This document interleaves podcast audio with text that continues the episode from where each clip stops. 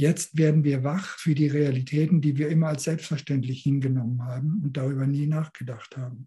Was ist eine Begegnung mit einem Menschen in Wahrheit? Was ist eine Begegnung mit der Natur in Wahrheit?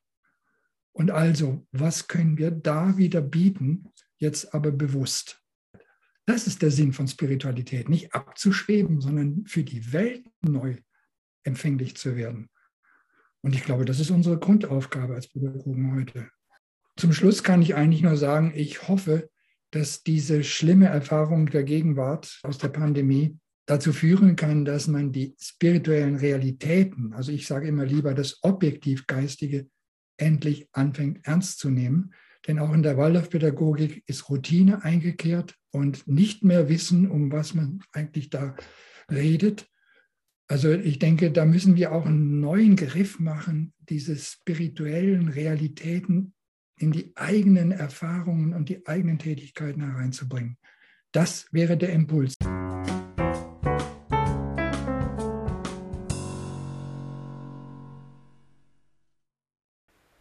Herzlich willkommen zum Waldorf Lern Podcast Gegenwart hören, Zukunft gestalten, in dem ich mich mit Menschen unterhalte, die an nachhaltiger, gesundender, entwicklungsfördernder Bildung interessiert sind. Im Zentrum meiner Podcast-Gespräche steht die Frage, was wir aus der Beobachtung der gegenwärtigen Situation der Gesellschaft und insbesondere von Kindern und Jugendlichen lernen können und welche Ideen sich daraus für eine zukunftsorientierte Pädagogik ergeben.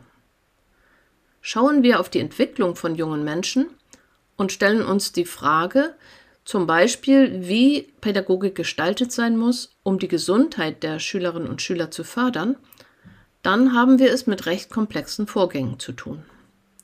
Aus diesem Grund ist es hilfreich, die aus der Praxis stammenden Beobachtungen zu der Wirkung unseres pädagogischen Tuns durch Ergebnisse aus der Forschung zu ergänzen. Mein heutiger Gast verbindet beide Blickrichtungen. Aus der eigenen Waldorfpraxis heraus ist in ihm der Wunsch entstanden, selbst forschend tätig zu werden und den Wirkungen unseres pädagogischen Tuns auf den Grund zu gehen. Ich freue mich sehr, zum heutigen Waldorf Lern Podcast Gespräch Dr. Rainer Patzlaff begrüßen zu dürfen. Herzlich willkommen, Herr Patzlaff. Ja, herzlich willkommen auch, Frau Sievers. Und vielen Dank, dass Sie sich die Zeit nehmen und bereit sind, mit mir über die Situation von Kindern und Jugendlichen zu sprechen. Und ich bin gespannt auf Ihre Gedanken dazu, was denn Waldorfpädagogik tun kann, um diese Situation einerseits zu verstehen und andererseits sinnvolle Antworten darauf zu finden oder zu entwickeln. Bevor wir anfangen, möchte ich ganz kurz berichten, wie es denn zu diesem Gespräch kam.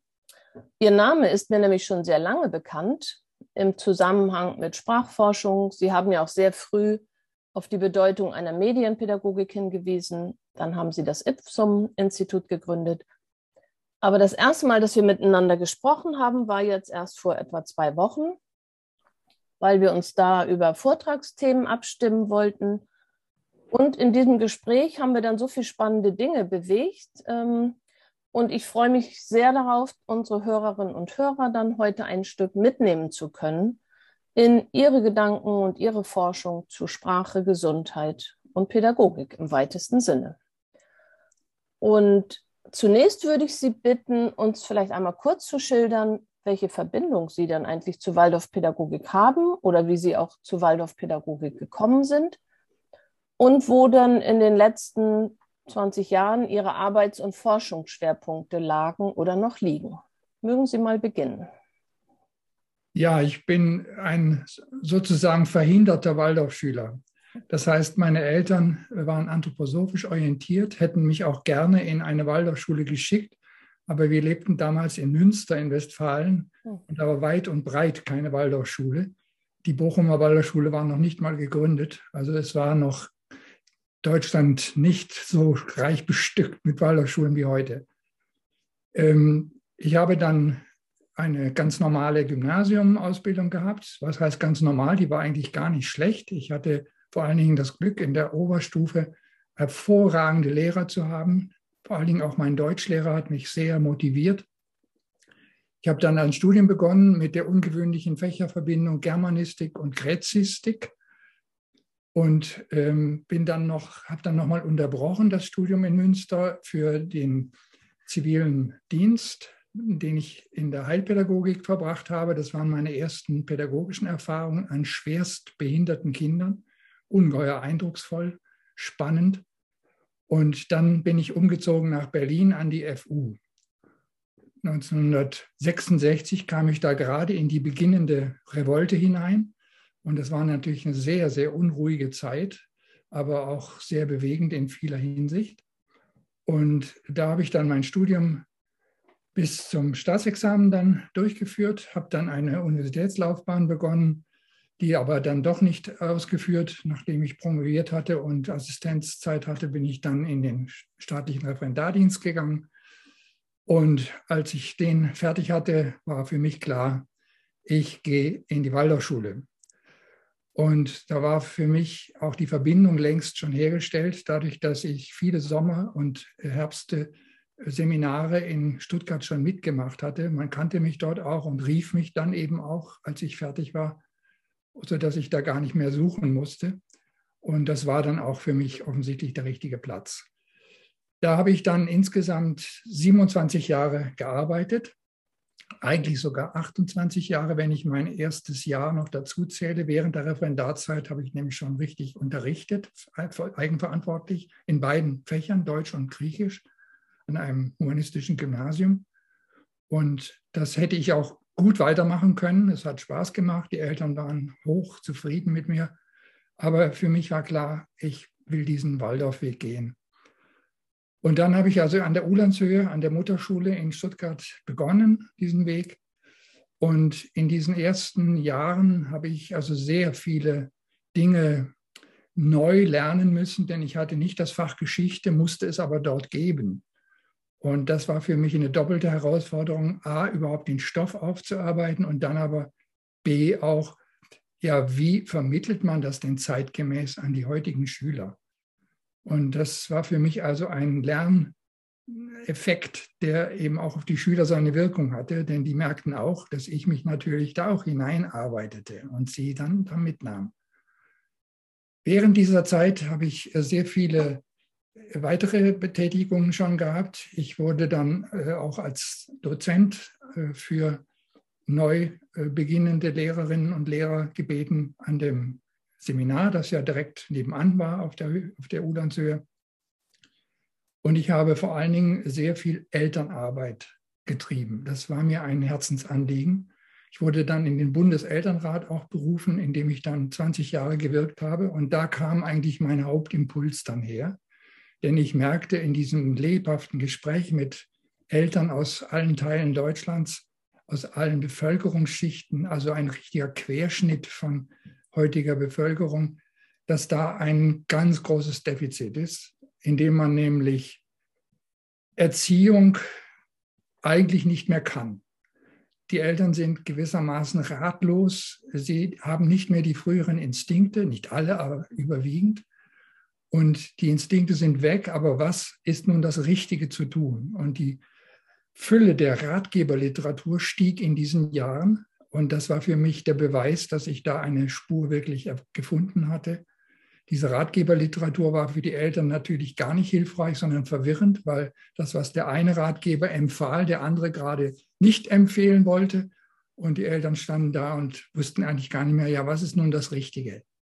Und ich hatte dann allmählich den Eindruck, wir müssen in der Waldorfpädagogik viel mehr als früher die Eltern als Miterziehungspartner ins äh, Gebet nehmen und da miteinander arbeiten.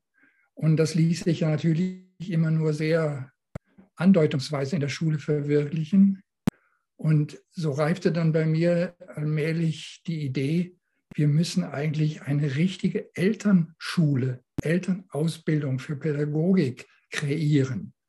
Und dieser Gedanke, der ließ mich nicht los. Ich habe wirklich dann immer wieder überlegt, wie macht man das denn am geschicktesten? Ja, und dann äh, habe ich also schließlich den Entschluss gefasst, mich aus der Schule doch zu lösen, obwohl ich gerne da auch geblieben wäre. Und das war dann gegen das Ende des Jahrtausends, also 1999, überlegte ich das. 2000 reiften bei mir die Pläne, 2001 habe ich dann das IPSUM-Institut gegründet, voller Name Institut für Pädagogik, Sinnes- und Medienökologie. Denn dieses Medienthema war das andere, was mich im Zusammenhang mit den Eltern eben schwer beschäftigte. Das war ja eben eine Überwältigung, die immer stärker wurde und ja bis heute immer noch zugenommen hat. Und da war die Ratlosigkeit der Eltern am lautesten, am deutlichsten. Und da hatte ich den Eindruck, da müssen wir von der Pädagogik, von der Anthroposophie her auch was sagen können, wenn die Anthroposophie überhaupt eine Bedeutung haben soll für die heutige Zeit. Und da habe ich versucht, als einer der wenigen anthroposophischen Medienforscher, die es damals gab, wir waren im Grunde nur zu dritt, haben dann einen Kreis gegründet, der auch etwas größer wurde, und mein Anliegen war dann eben, Elternberater auszubilden, um einen, äh, wie sagt man heute, Multiplikatoreneffekt zu haben. Und das aber eben nicht im Sinne von Wissensvermittlung, sondern auch ganz stark im Sinne von, wie führt man heute eigentlich in angemessener Weise mit mündigen Erwachsenen Gespräche, die Fragen beantworten können, die diese Menschen latent oder auch offen genannt haben. Und da war das der witzige Zufall, dass die Schule mich bald nach Beginn meiner Tätigkeit, die ich ja dann 2002 mit dem Durchführen der letzten Abiturklasse beschlossen habe, fragte, äh, sag mal Rainer, äh, wir wissen eigentlich gar nicht, was machst du da in diesem Institut? Kannst du uns da nicht mal ein bisschen berichten? Ja, habe ich gesagt, gerne, komme ich. Und dann habe ich das also auch berichtet. Und am Schluss des Berichts habe ich gesagt, ja, und liebe Kolleginnen, liebe Kollegen, äh, ich würde Ihnen ja gerne was vorschlagen. Wenn Sie einverstanden wären, dann würde ich mit einem Kinderarzt, einer Hebamme und ich zu dritt in eine zwölfte Klasse kommen und eine Epoche machen. Elternkompetenz.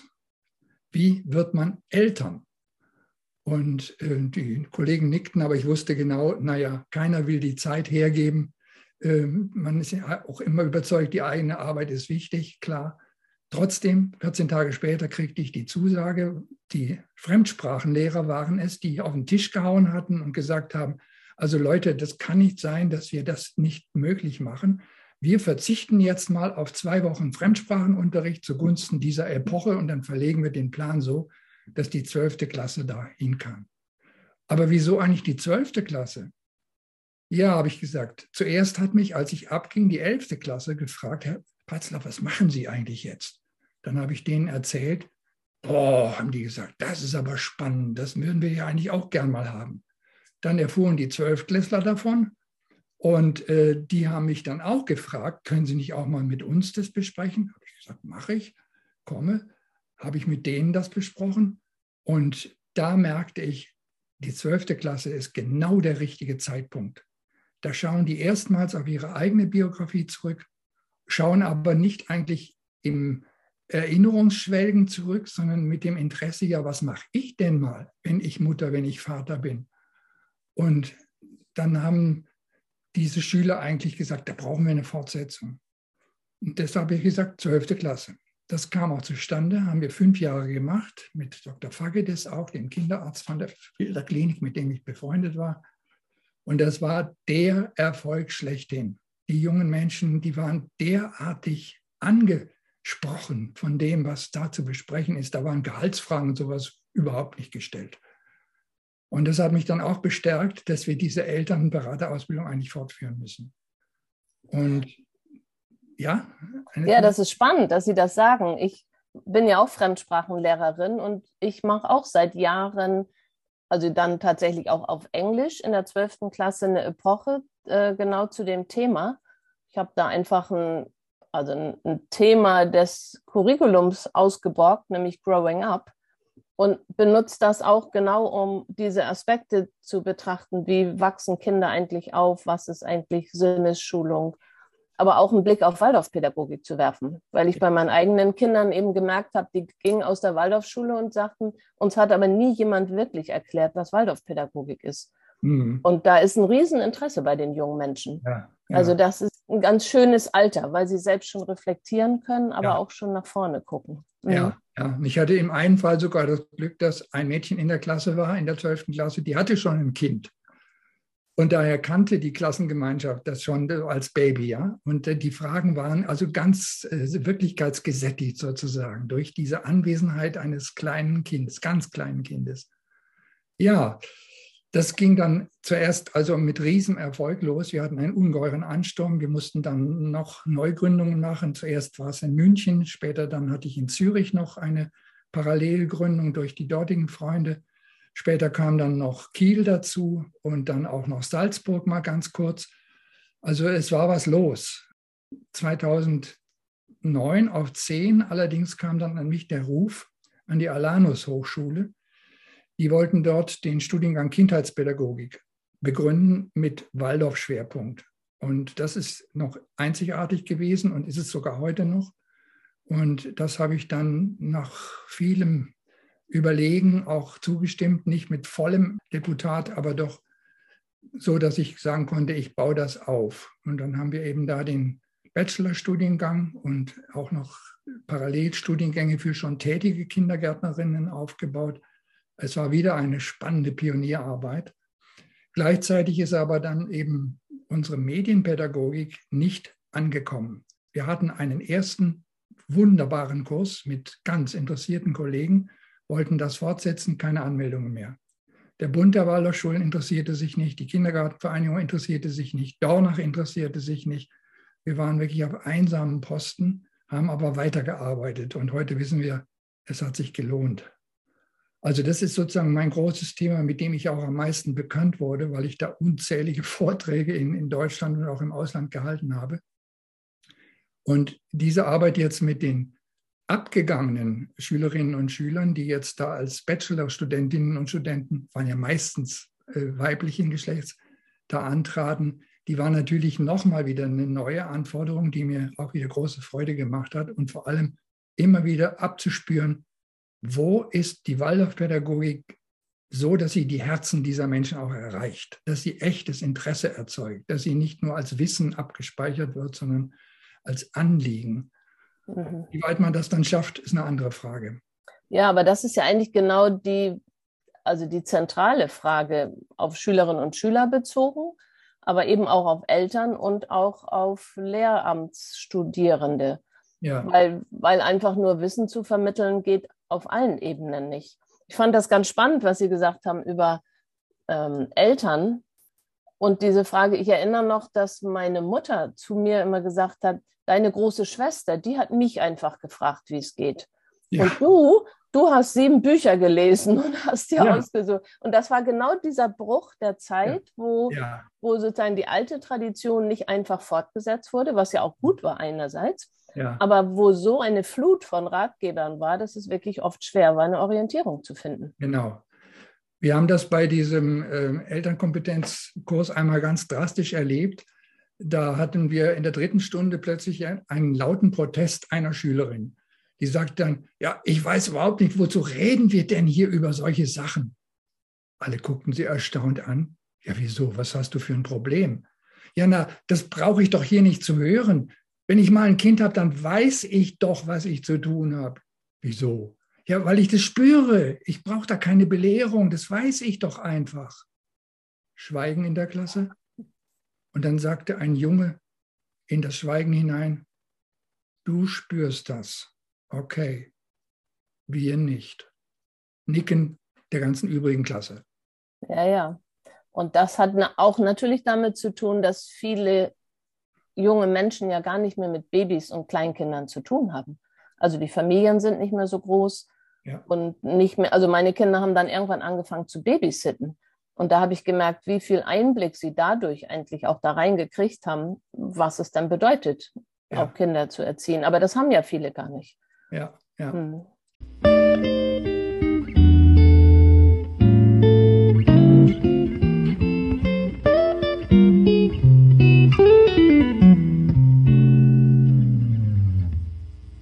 Ja, und das andere Thema, was eben bei mir schon sehr früh aufklang, eigentlich sozusagen von Haus aus schon da war, das war eben das Interesse für Sprache, Sprachentwicklung. Das war durch meine Fächerkombination natürlich fast schon vorgezeichnet. Ich habe mich natürlich dann sehr für die Entwicklung der deutschen Sprache im Verhältnis zur indogermanischen, indoeuropäischen Sprache interessiert. Und das ist ein Thema, was mich dann eben auch in Bezug auf Pädagogik begleitet hat. Da habe ich ja dann auch sehr viel publiziert.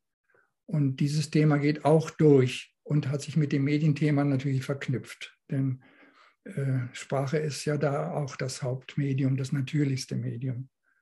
Und da hatte ich immer den Eindruck und habe ihn bis heute, da haben wir Schätze bei Rudolf Steiner, die noch nicht alle gehoben sind, auch gar nicht überall bekannt sind. Und diese Schätze sind nichts wert, wenn man sie nicht in die eigene Praxis hereinholt. Dann bleiben sie Papier. Und dieses Hereinholen braucht aber wie bei den Schülerinnen und Schülern jemanden, der ihnen einen Impuls gibt, der ihnen da mal was vorstellt und mal Anregungen gibt.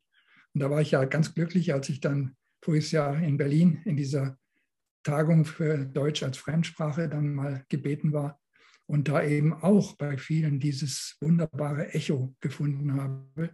Man hat Interesse an diesen spirituellen Zusammenhängen. Also das ist dann eben mein anderes Hauptthema. Ja, dann nur noch nur die biografische Seite abzuschließen.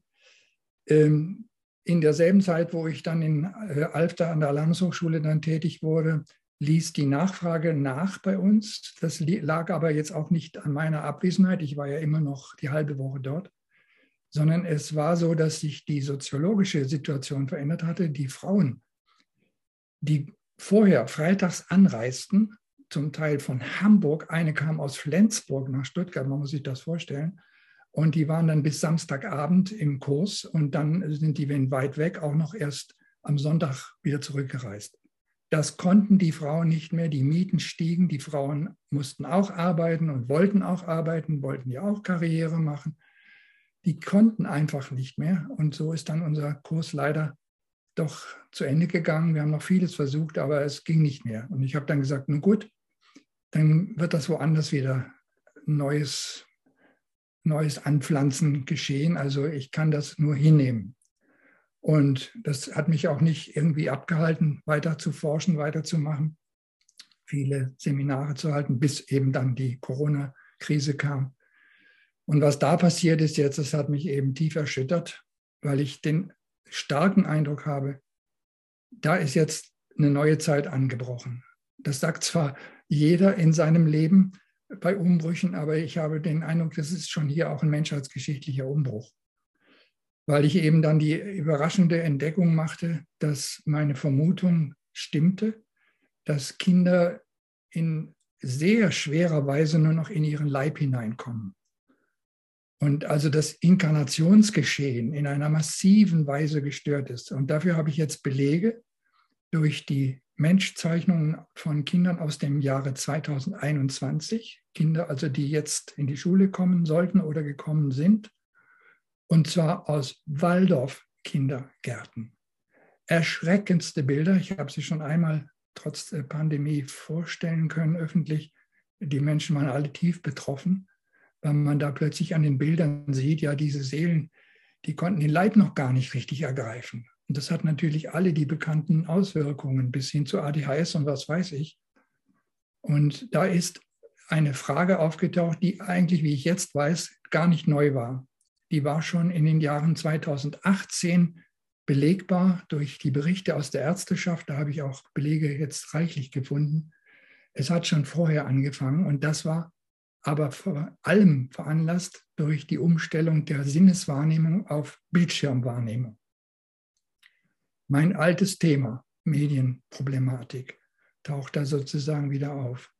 Und das ja. ist das Projekt, an dem ich jetzt sozusagen dran bin ja, das ist ja auch also spannend, des Ipsum-Sinnes und Medienökologie und jetzt diese Frage der Inkarnation, das hängt ja alles sehr eng zusammen. Ja. Und ist, wir haben das ja auch in unserem letzten Gespräch gesagt, vieles wird durch Corona ja einfach deutlich, was aber ja nicht durch Corona oder durch den Lockdown auch nicht verursacht ist, sondern jetzt einfach nochmal verstärkt wurde. Ja. Bevor wir da noch weitergehen, will ich noch mal kurz diesen einen Aspekt der Fortbildung ähm, aufgreifen. Das ist ja ein allgemeines Thema, auch in Waldorf-Zusammenhängen. Wie, wie schaffen wir Fortbildung, die einerseits so qualitativ sind, dass Menschen auch was mitnehmen, aber wie erreichen wir Menschen auch, weil eben alle so sehr belastet sind zeitlich? Also sei es einmal die Berufstätigkeit, auch bei Eltern. Und da ist so ein großer Ruf ja nach ähm, auch Veranstaltungen in Schulen für Eltern, aber dann der Besuch ist meist relativ gering. Und das ist schon eine spannende Frage, auf welchem Weg wir da Erwachsene erreichen, um sie zum lebenslangen Lernen einzuladen und welche ja. Formen wir da finden. Ob ich habe da eine interessante Erfahrung gemacht. Ich mhm. wurde ähm, vor Jahren schon von einer ehemaligen Kollegin gefragt, äh, Rainer, wir haben da das Emil Molz Seminar in Stuttgart, da kommen Leute, die sind schon längst berufstätig, haben aber den dringenden Wunsch, Klassenlehrer oder überhaupt Waldorflehrer zu werden. Und für die wurde dann dieser Extrakurs eingerichtet. Und äh, ich habe dann immer gesagt, du, ich bin so beschäftigt, ich mache das nicht, wenn ich nicht regelmäßig kommen kann. Das hat keinen Sinn. Das sollte man nicht tun. Anfangen und dann nicht mehr kommen können. Und als ich dann endlich so weit war, dass ich die Situation entspannt hatte, dass ich sagen konnte, jetzt kann ich, bin ich also auch da gewesen und habe wieder erlebt, dass diese Menschen wie die Schwämme aufsaugten, was da von der Anthroposophie kommen kann. Aber es lag mit daran, dass sie diesen Willensimpuls mitbrachten. Sie wollten sich in ein neues Gebiet hineinarbeiten aus der gehabten Erfahrung, dass ihr bisheriger Beruf sie nicht erfüllte, dass da etwas fehlte, dass sie da sich nicht mm, mit ihrem Leben schon erfüllt fühlen konnten. Und das war natürlich eine wunderbare Erfahrung, die ich aber auch in früheren Jahren schon hatte, dass eben gerade diese äh, Kurse für, wie sagt man, Quereinsteiger eigentlich immer die, die interessantesten waren, weil die Leute wussten, was sie wollen. Und die hatten nicht mehr die Frage ob, sondern wie. Und da konnte man gar nicht genug an, an Substanz geben. Die haben mir Sachen entlockt, die ich nie vorhatte zu sagen. Aber es ist doch wunderbar. Und ja, die Frage wäre ja, wie, wie man diesen Wunsch auch in tätigen Lehrkräften weckt. Ja. Oder auch in kommenden Eltern. Oder genau, also da ist noch ein großes Forschungsfeld, den Willen irgendwie anzusprechen und zu wecken. Ja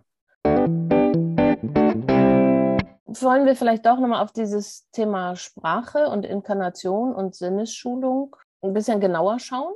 Also ja. auch Ihre Gedanken dazu, wie, was wir denn einerseits, wie wir das beobachten können in Schule und wie wir herausfinden können, was Schülerinnen und Schüler denn vielleicht auch brauchen oder auch welche Gedanken Sie dazu haben, wie auch die Sprache da wirksam werden kann. Ja, also da ist natürlich die Schwierigkeit, dass wir ja eigentlich etabliert Sprachbildung haben durch die Sprachgestaltung. Wir hatten an der Hochschule hier tatsächlich eine Sprachgestalterin, bei der alle Kollegen Anspruch hatten, mindestens einmal eine Stunde in der Woche äh, eine Fortbildung zu haben.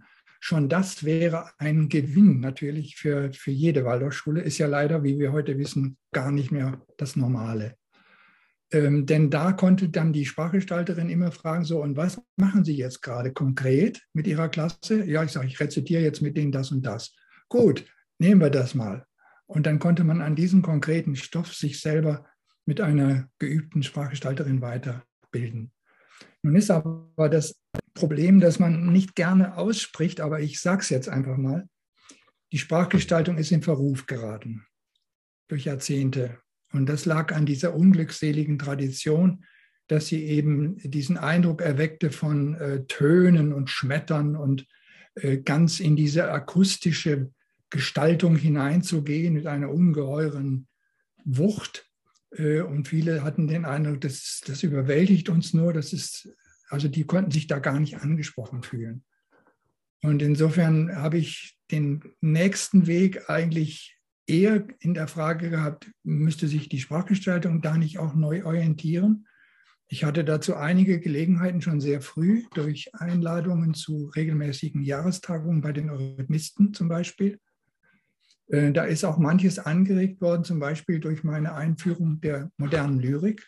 Das war für die meisten, auch Sprachgestalter, ein völlig neues Thema, damals jedenfalls noch. Und da merkte man dann schon, da sind die Punkte, wo Spiritualität in der nicht anthroposophischen Literatur mit Händen greifbar wird, wenn man denn wirklich seine Sinne öffnet dafür. Und inzwischen bin ich ja auch beschäftigt jetzt mit Sprachgestaltern an diesem Wittener Projekt, wo der Nikolai Petersen ja auch maßgeblich mitarbeitet. Und wir haben den Eindruck, äh, es hat sich so verkrustet, dass das in diesem Kreis der Sprachgestalter geblieben ist, so dass eben es kaum mehr welche gibt. Es gibt Schulen, die möchten gerne einen Krieg, keinen, nehmen dann irgendeinen Theaterpädagogen, der aber keine anthroposophischen Hintergründe hat. Riesenproblem. Und meine Frage war schon längst bevor das auftauchte in meiner eigenen Praxis, dass ich merkte, ich als Lehrer muss meine eigene Sprache verändern. Ich war natürlich gewohnt, von der akademischen Ausbildung her äh, mit gewissen akademischen Floskeln umzugehen. Und dann musste ich bei den Schülern bemerken, damit erreiche ich die gar nicht. Die verbinden ja mit diesen Fremdwörtern nichts, so wie ich. Also es hat keinen Sinn, sag's doch auf gut Deutsch. Und da habe ich dann eben angefangen, durch die Arbeit in der Rezitation irgendwie Verständnis für Sprache auf neuer Ebene zu wecken. Das gelang mir sicher nur sehr rudimentär. Und ich habe dann bei Steiner diesen wunderbaren Aufsatz gefunden, Sprache und Sprachgeist. Der hat mich dann auf die Spur gebracht, wie eigentlich die Arbeit an der eigenen Sprache spirituell geschult werden kann.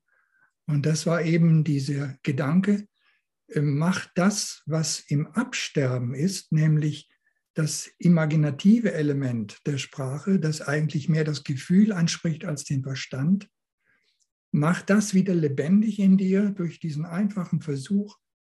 Schau doch mal, welch ein Bild in den Worten steckt ursprünglich.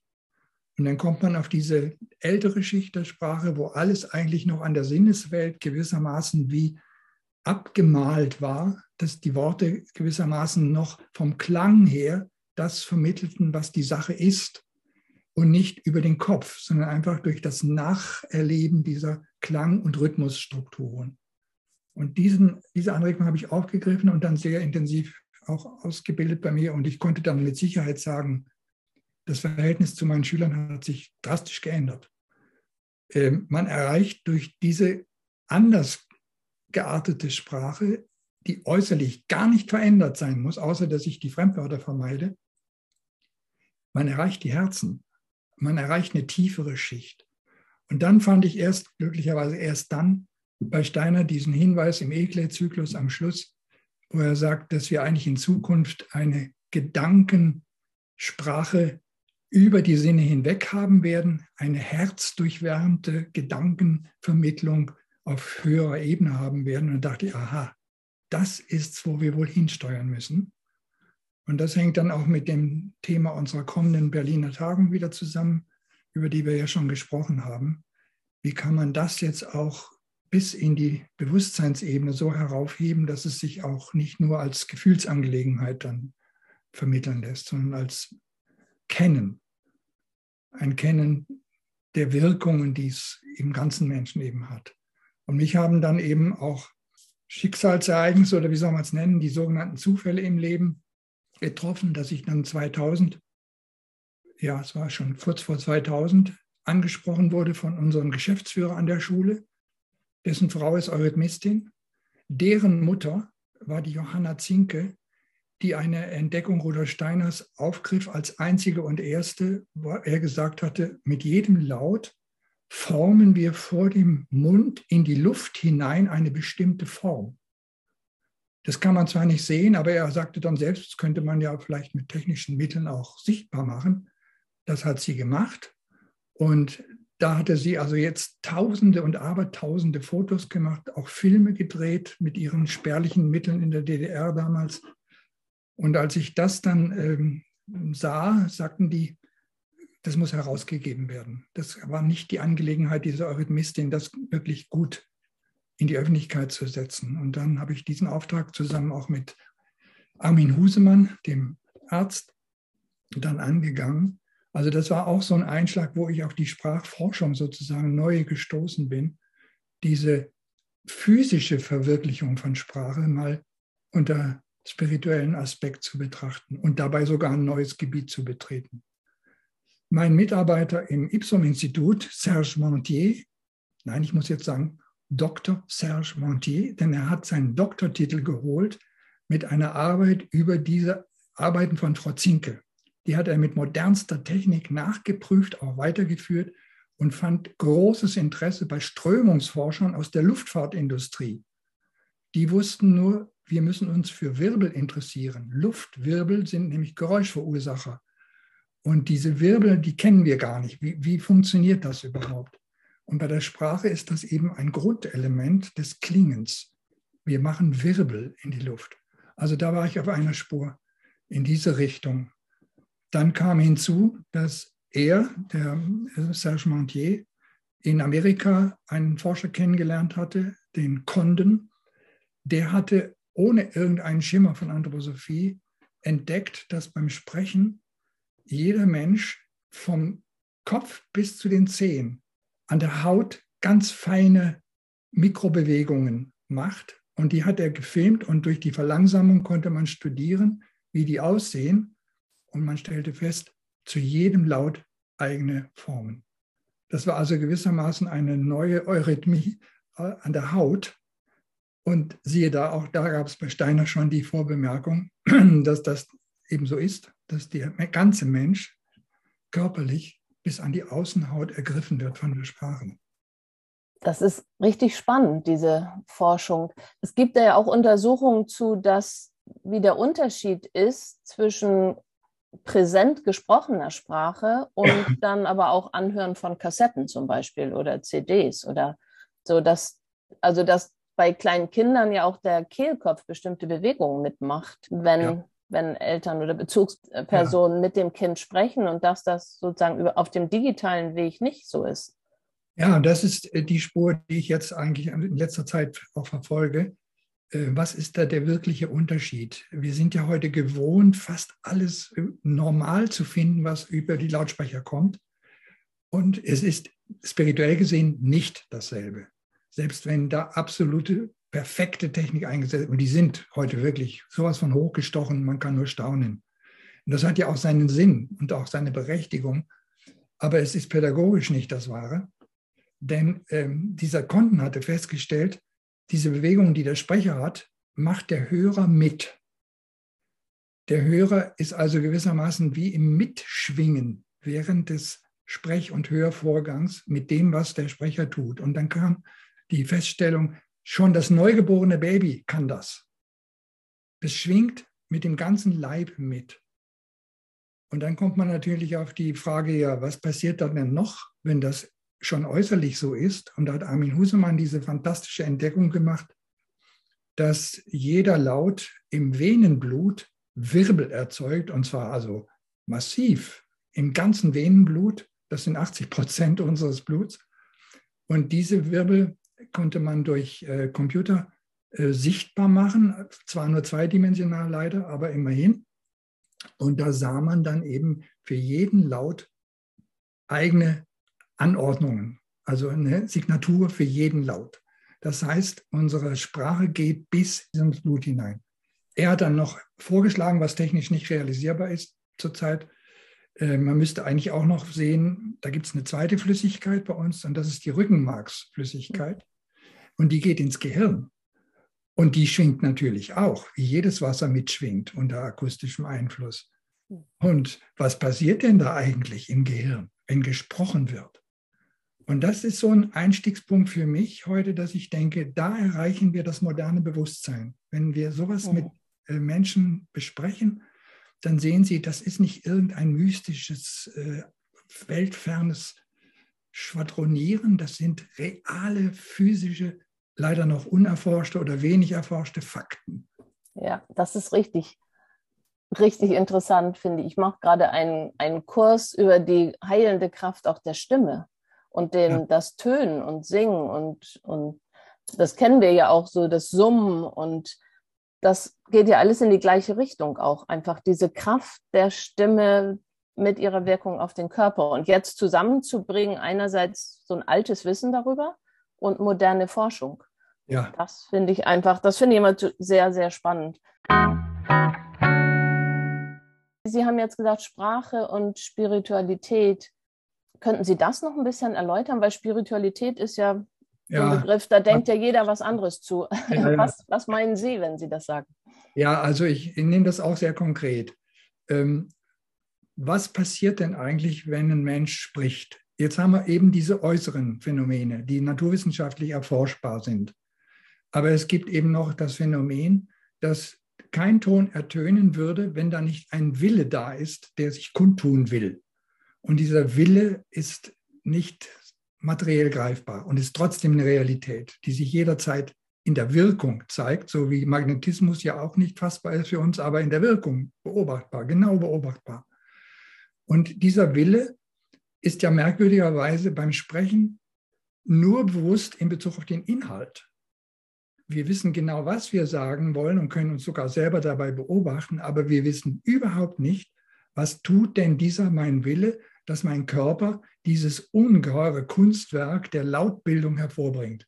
Dazu gibt es ja heute fantastische Forschungen, die habe ich in meinem Buch auch äh, dargelegt.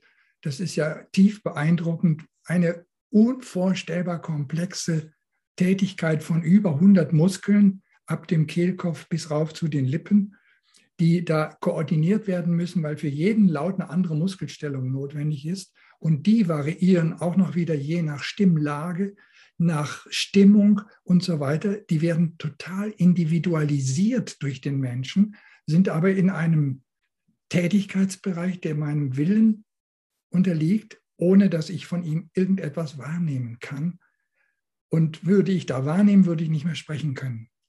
Und da kommen wir auf die menschliche Konstitution, Dreigliederung. Sprache ist eine Sache von Wille, von einer Gefühlsregion und vom Denkpol, wo die Gedankenübermittlung ihren Platz dann eben hat. Also insofern habe ich unter Spiritualität, würde ich sagen, das objektiv Geistige ist für mich das Spirituelle, nicht irgendeine Stimmung, sondern das, was eben an eindeutig vorhandenen Realitäten in der Wirkung sichtbar wird. Und diese Lautformen, äh, die kann man eben heute ja naturwissenschaftlich beobachten. Da gibt es Filme im Internet abrufbar. Wenn die mit Normalgeschwindigkeit gezeigt werden, dann kann man von der Seite sehen, wie diese Lautbildung mit den 100 Muskeln arbeitet. Und man sieht dann nur noch, also man kommt überhaupt nicht mit natürlich. Wenn man das aber verlangsamt, dann kann man eben sehen, was die Zinke auch schon außen wusste, jetzt innen, wie für jeden Laut eine plastische Form gebildet wird. Die ist heute mit Computerhilfe wunderbar abbildbar. Da gibt es tolle Fotografien inzwischen schon. Und jede dieser Plastiken ist wie eine Gebärde. Und eine Gebärde ist ja dadurch charakterisiert, dass sie das, was sie zeigt, nicht ist. Sie weist nur auf etwas hin, auf die Formkraft, die da gewirkt hat, weist sie hin, aber sie ist es nicht so wie ein, ein Wegweiserschild nach Köln, 34 Kilometer, ist ja nicht Köln, sondern nur ein Hinweisschild. Ja? Und so sind diese Gebärden, die da alle entstehen, Hinweis auf was? Und wenn man da jetzt einfach ganz nüchtern weiterforscht, habe ich in meinem Buch ja versucht, dann kommt man drauf, es sind wirklich buchstäblich unzählige Variationsmöglichkeiten. Die Zahl der Möglichkeiten geht auch mathematisch. Ich habe mal einen Mathematiker nachrechnen lassen, geht gegen unendlich. Unendlich heißt Kosmos. Ewigkeit, wenn man so will. Da kommen wir in die geistige Welt sozusagen ganz normal, nüchtern, ohne Schwärmerei, ohne irgendein besonderes Ziel von den Tatsachen her. Das ist für mich echte Spiritualität. Und ich denke auch, das müssen wir in der Pädagogik hinkriegen, dass wir nicht über Spirituelles reden, sondern dass wir es tun. Und dieses Tun wird nicht so sein, dass man das äußerlich den Leuten ansehen muss. Man, muss nicht Grimassen ziehen, man muss nicht seine Stimme verstellen, man muss nicht irgendwie was Besonderes machen. Aber von innen raus muss da was wirken. Mhm. Und da weiß ich heute eben durch eigene Erfahrung, das trifft bei den heutigen jungen Menschen auf ein ganz stark ausgebildetes Sensorium. Das spüren die nämlich, was da real wirkt. Ja. Geht ja so weit, dass diese Schülerinnen und Schüler, da habe ich also, äh, ich möchte fast sagen, also Damaskus-Erlebnisse gehabt in der Schule, dass die Menschen röntgen können sozusagen mit dieser Fähigkeit, was steckt hinter den Worten? Was ist die moralische Qualifikation dieses Menschen? Und da habe ich schon bei Neunklässlern, die ja sonst gerne mal lästern und, und flapsig reden, Urteile über Lehrer gehört, die ich gut kannte, die die zum ersten Mal nach einer Stunde genau erkannt hatten in ihren Stärken und Schwächen, genau beschreiben konnten, wie der ist. Mhm. Ich war fast erschlagen, weil ich mir natürlich sagen musste, wenn die das bei dem können, ja. natürlich auch bei mir. Das ist eine tolle und erschreckende Eigenschaft. Ne?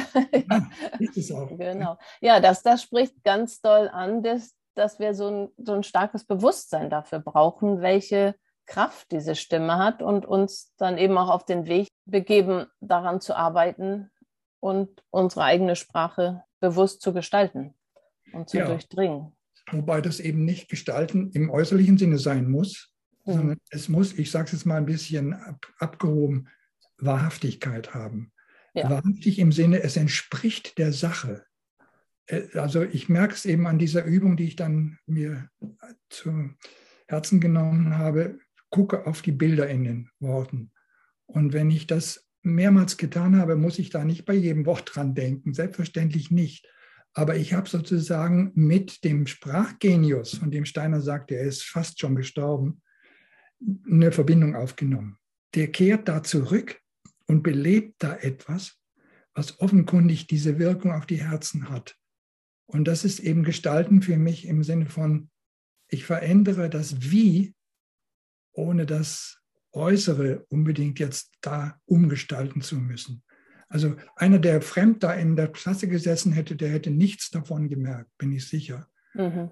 Aber die Schüler haben es genau erfasst. Sie haben jetzt vorhin kurz gesagt, in der modernen Lyrik haben Sie eine besondere Qualität gefunden. Können Sie das ja. nochmal ähm, erläutern? Ja, es ist ja die Lyrik des 20. Jahrhunderts entstanden an einer Katastrophe. Und das war der Erste Weltkrieg. Steiner hat ja dann gleich nach dem Weltkrieg eben dann auch gesagt, wie der Zustand der Sprache ist. Er sprach von der Diktatur der Phrase die Weltherrschaft der Phrase, hat er ja dann immer wieder in der Öffentlichkeit gesagt. Und er hat also merkwürdig widersprüchliche Aussagen gemacht. Auf der einen Seite, die Sprache ist gewissermaßen erstorben. Sie, sie taugt nicht mehr zu einer echten Übermittlung von Mensch zu Mensch. Auf der anderen Seite hat er aber gefordert, äh, emanzipiert euch von der Sprache, ähm, kommt auf eine neue Ebene. Und da hat er sich nicht so leicht verständlich machen können wie dieses Sterben. Das kann jeder erleben. Und dieses Sterben habe ich eben bei den Dichtern, die dann als junge Menschen mit, mit 18, 19 Jahren in den Ersten Weltkrieg marschieren mussten, in den Gedichten gefunden. Da hat mir dieser Pintusband, diese berühmte Ausgabe Menschheitsdämmerung, sehr geholfen. Die hatte ich dann auch für die Schüler in die Hand genommen. Und da begegnete mir dieses Todeserlebnis an Sprache, dass Sprache überhaupt nicht mehr taugt. Und da gibt es dann ein Gedicht, wo einer die Sprache rechtlich zerfetzt, wie mit Kanonen Donner auseinanderreißt. Und es bleibt nichts mehr übrig. Das ist sozusagen die Vorstufe zu dem, dass man merkt, ich muss mich aus der Sprache herausziehen. Die machten diese Emanzipation, von der Steiner ein paar Jahre später dann auch sprach, als Gestus. Das hieß aber erstmal, verstummen, schweigen. Man kann diese Sprache ehrlicherweise gar nicht mehr benutzen. Das ist eine Phase, die ich da entdeckte. Und dann war ich natürlich gespannt, ja, und was wurde draus? Und dann merkt man, da ist schon bei diesen Expressionisten der Ansatz gewesen, sich auf ein übersprachliches Hören vorzubereiten. Zum Beispiel war da ein Dichter, der hat dann so gearbeitet, dass er das Gedicht mit einer normalen Zeile begann und die Zeilen werden immer kürzer und am Schluss steht nur noch eine einzige Silbe. Und da könnte man sagen, ja, es ist verstummen. Aber was dann diese einzige Silbe am Schluss für eine Wirkung hat, unbeschreiblich, nicht mehr mit Worten beschreibbar. Da wird plötzlich ein ganz anderes inneres Erlebnis wach. Das war für mich der Einstieg in die Spiritualität in der Sprache. Und siehe da, die nachkommenden Dichter Nelly Sachs, Celan, um nur mal die berühmtesten zu nennen, die haben genau das zum Thema, dass sie eigentlich das nicht mehr Sagbare ja, durch das Wort anregen. Musterbeispiel war berühmt Todesfuge von Celan. Nicht? Wie kann man sowas Ungeheuerliches denn mit Worten noch sagen? Das hat er gar nicht erst versucht. Und hat trotzdem ein Gedicht geschrieben, das diese, diese Fühlungsrichtung oder wie soll ich das nennen, dieses Wahrnehmen anregt, das Ungeheuerliche, nicht mehr aussprechbare trotzdem wahrnehmen zu können, ins Bewusstsein heben zu können. Und das ist ein übersinnliches Hören, ein übersinnliches Wahrnehmen für mich. Aber ganz nüchtern. Also das war mein Einstieg in die Lyrik. Da habe ich ja dann ja. diesen Band herausgegeben, Wortwende, wobei das W in der Mitte in Klammern steht, sodass man lesen könnte Wortende, Wortwende. Und da habe ich dann ja mal so einen Querschnitt versucht bis zu Oder Steiner. Und siehe da, Oder Steiner benutzte vergleichbare Mittel, um in diese Ebene zu kommen bei seinem Sprechen. Das geht bei ihm sogar bis in die Anordnung der Sätze zum Teil hinein. Da ist ein ganzes Forschungsfeld, glaube ich, jetzt aufgerissen, was man weiterverfolgen könnte. Ja, es gibt viel zu erforschen. Und man könnte auch immer weiter forschen und Ihnen scheint das ja auch so viel Freude und Spaß zu machen, weiter zu forschen. Das ist ja auch eine sehr belebende Tätigkeit, ne?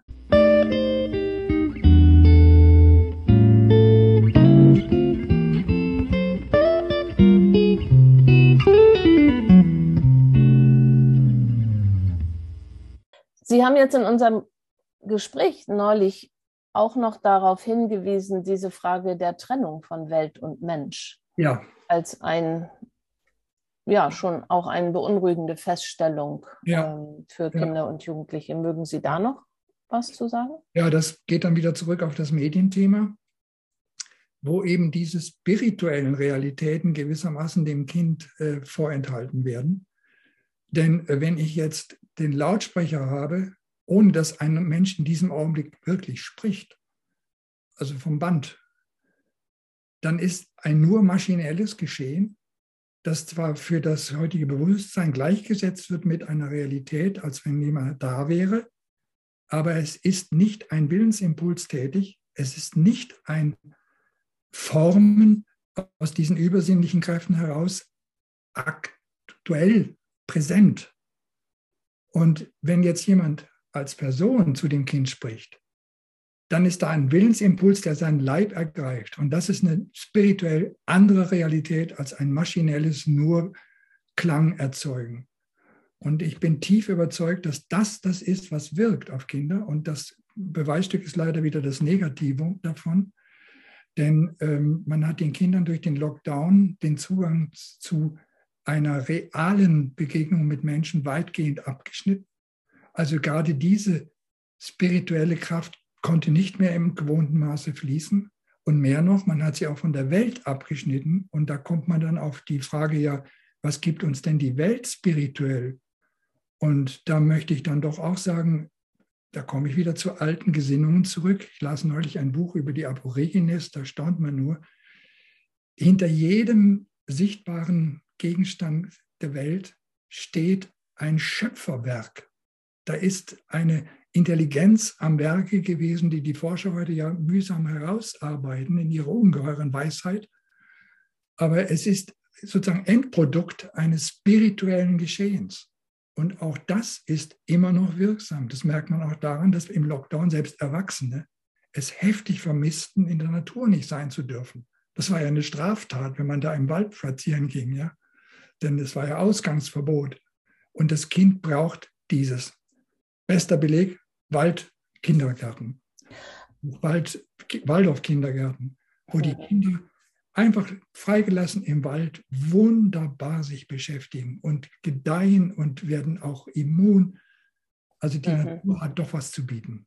Jetzt auch sind das ja starke Hinweise darauf, was, wie wir uns als Waldorfschule, als Waldorfpädagogik nun eigentlich auch bewusst bewegen sollten. Also wir werden ja die Technik nicht abschaffen und wir werden auch nicht äh, CDs im Kinderzimmer abschaffen. Aber für mich ist oft die Frage, wenn diese Realität besteht, was machen wir dann in der Schule? Also wie, wie schaffen wir ein richtiges Gegengewicht in der Schule? Wie ja. nehmen wir die Kinder auch und gehen wirklich raus, ohne Sorge zu haben, dass wir nicht genug Mathematik machen? Oder ja. also diese Strömung, das fand ich auch sehr eigentlich verheerend ist, dieser Verlust. Die haben jetzt so viel verpasst und sie werden später weniger verdienen, weil sie weniger gelernt haben und jetzt ja. die Förderung in Mathematik und Deutsch und Englisch.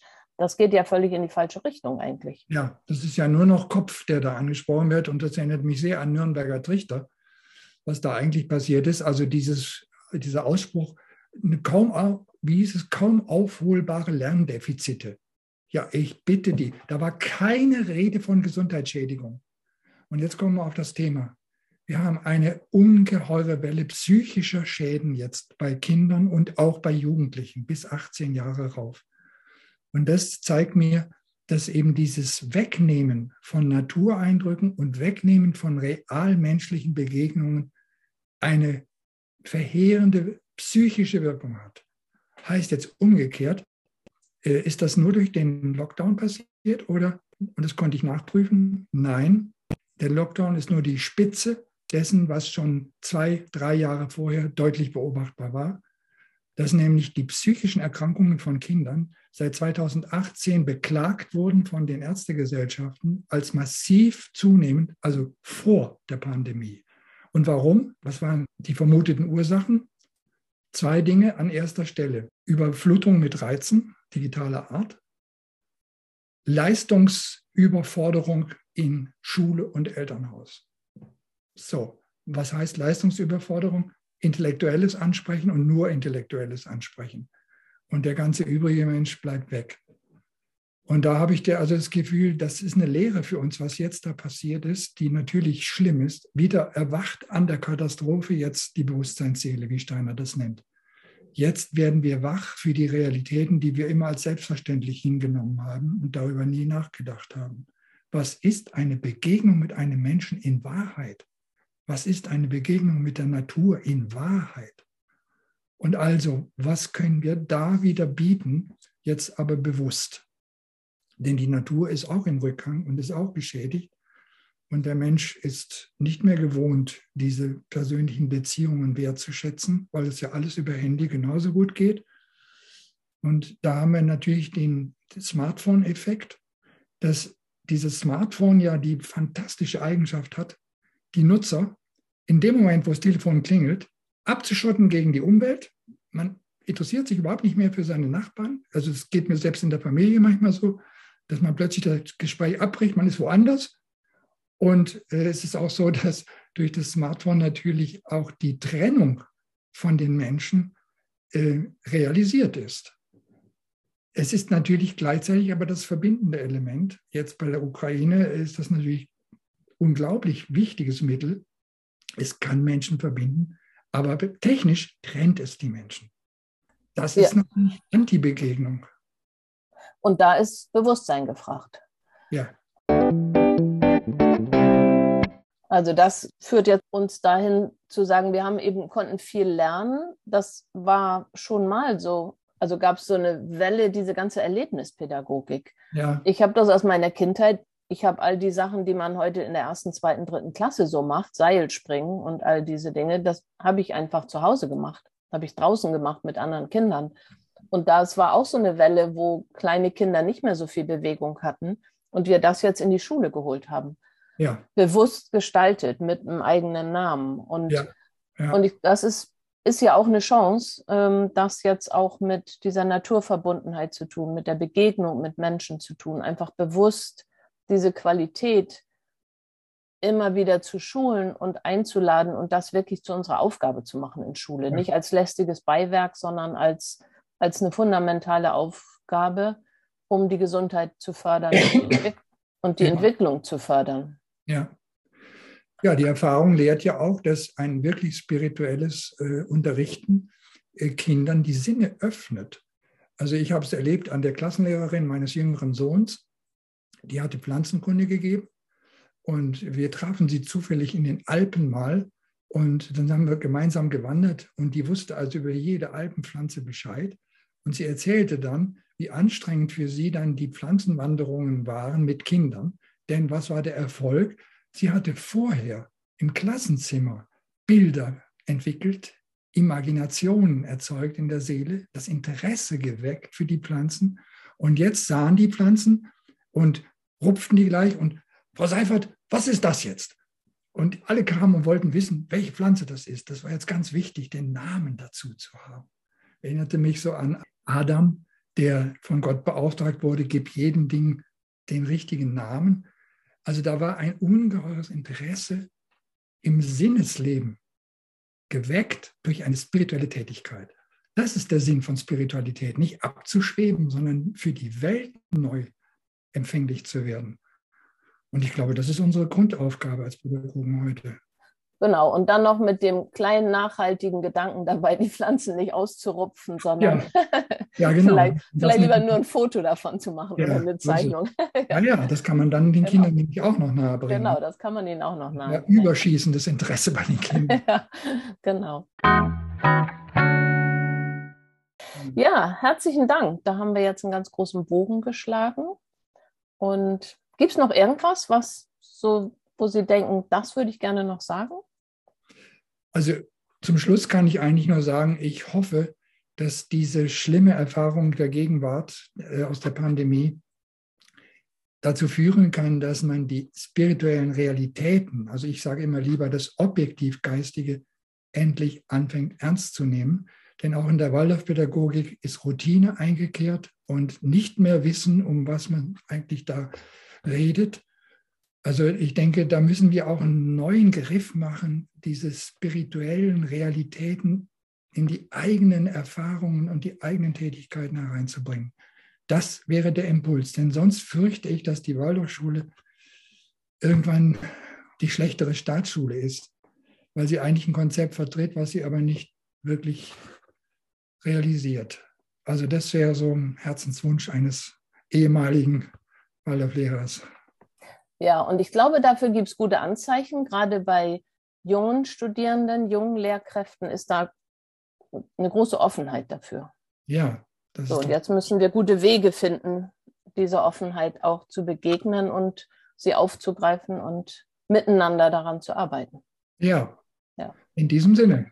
Herzlichen Dank für ja, das sehr interessante Gespräch. Ja, Ihnen auch. Danke.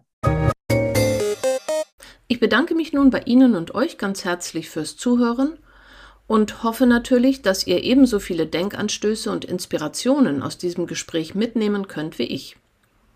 Besonders freuen würden wir uns natürlich auch über Rückmeldungen und Kommentare direkt auf dem Podcast-Kanal, auf Instagram oder per Mail an waldorflernt.web.de. In dem Begleittext zum Podcast bzw. im Blog auf der Webseite von Waldorf lernt findet ihr noch einen Hinweis auf die erwähnte Literatur. Nun hoffe ich, ihr könnt die Sonne genießen, aber euch auch über den Regen freuen, wenn er dann hoffentlich kommt. Und dann sage ich Tschüss, bis zum nächsten Mal.